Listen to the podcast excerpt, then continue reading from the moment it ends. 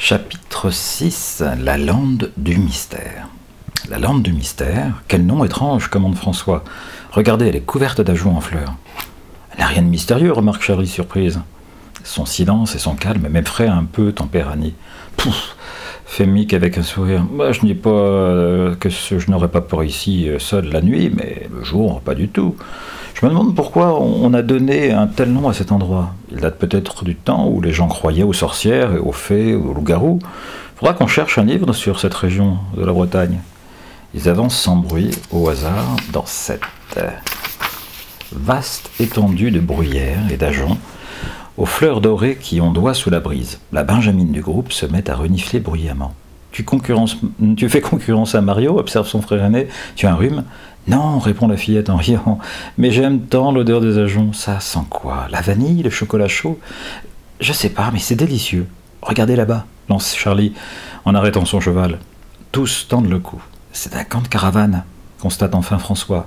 Bien sûr, les bohémiens avaient l'intention de partir aujourd'hui. Ils arriveront à la mer s'ils continuent tout droit. Si on les rejoignait. Bonne idée, approuvent ses compagnons. Il s'approche des véhicules, il y en a cinq. L'un d'eux porte un petit panneau sur la porte arrière sur lequel est inscrit chevaux.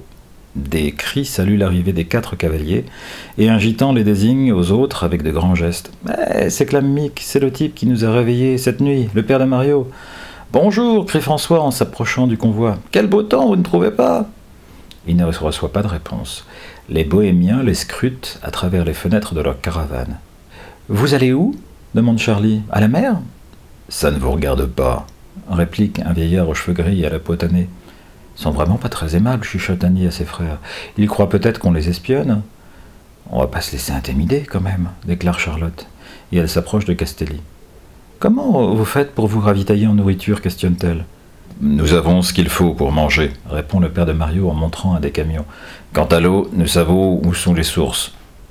Et vous camperez longtemps dans la lande poursuit la jeune fille qui aurait bien aimé mener elle aussi une vie errante. Ça doit être merveilleux de coucher à la belle étoile au milieu des ajoncs qui sentent si bon. À cette question, l'interrompt le vieillard aux cheveux gris. Filez et laissez-nous tranquilles. Viens, Charlie, dit François. En faisant demi-tour, notre présence les contrarie. Ils ont peut-être des secrets et ont peur qu'on les découvre. Des enfants se penchent aux fenêtres des véhicules. Quelques-uns courent parmi les fleurs, mais ils se dispersent comme des lapins effrayés quand Charlie s'approche.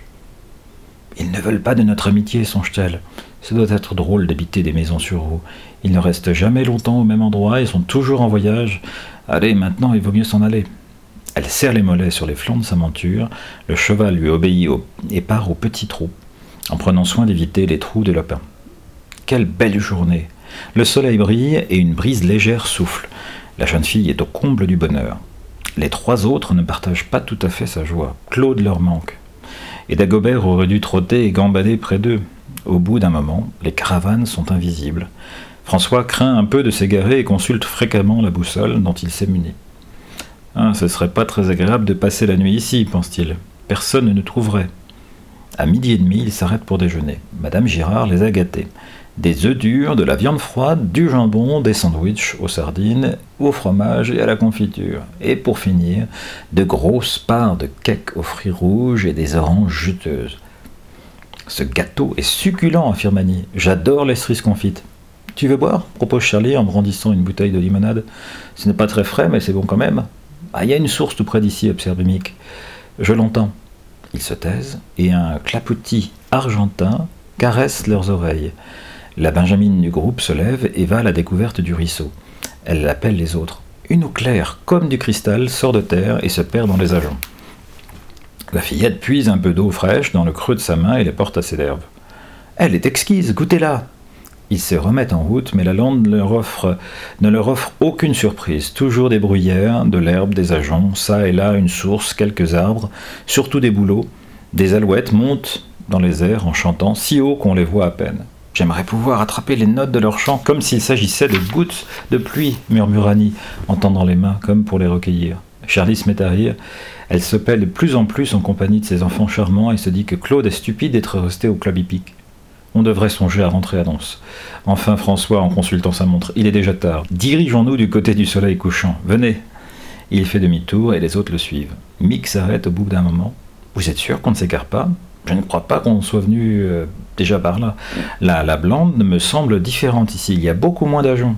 Son frère arrête son cheval et regarde autour de lui. Hmm, c'est vrai, admet-il. Je pense pourtant qu'on est dans la bonne direction. Continuons un peu plus vers l'ouest.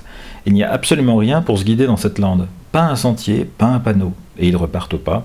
Soudain, Charlie pousse une exclamation. Venez voir Les deux garçons et Annie la rejoignent. Elle a sauté à terre et elle écarte les touffes de bruyère. Regardez, on dirait des rails. Très vieux et tout rouillés. Mais qu'est-ce qu'ils font là?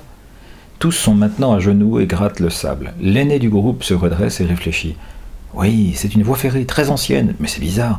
Vous pensez qu'un train traversait autrefois la lande? C'est possible, acquiesce euh, Charlotte, mais ce devait être il y a bien longtemps, les rails sont recouverts par les arbres et la bruyère. Je n'en crois pas mes yeux. Ils mènent sûrement quelque part, affirme Mick. Tu as raison, approuve François. Si on les suit, on arrivera probablement à une ferme ou à un village. C'est ce qu'on a de mieux à faire, puisque on est plus ou moins perdu, fait observer Annie.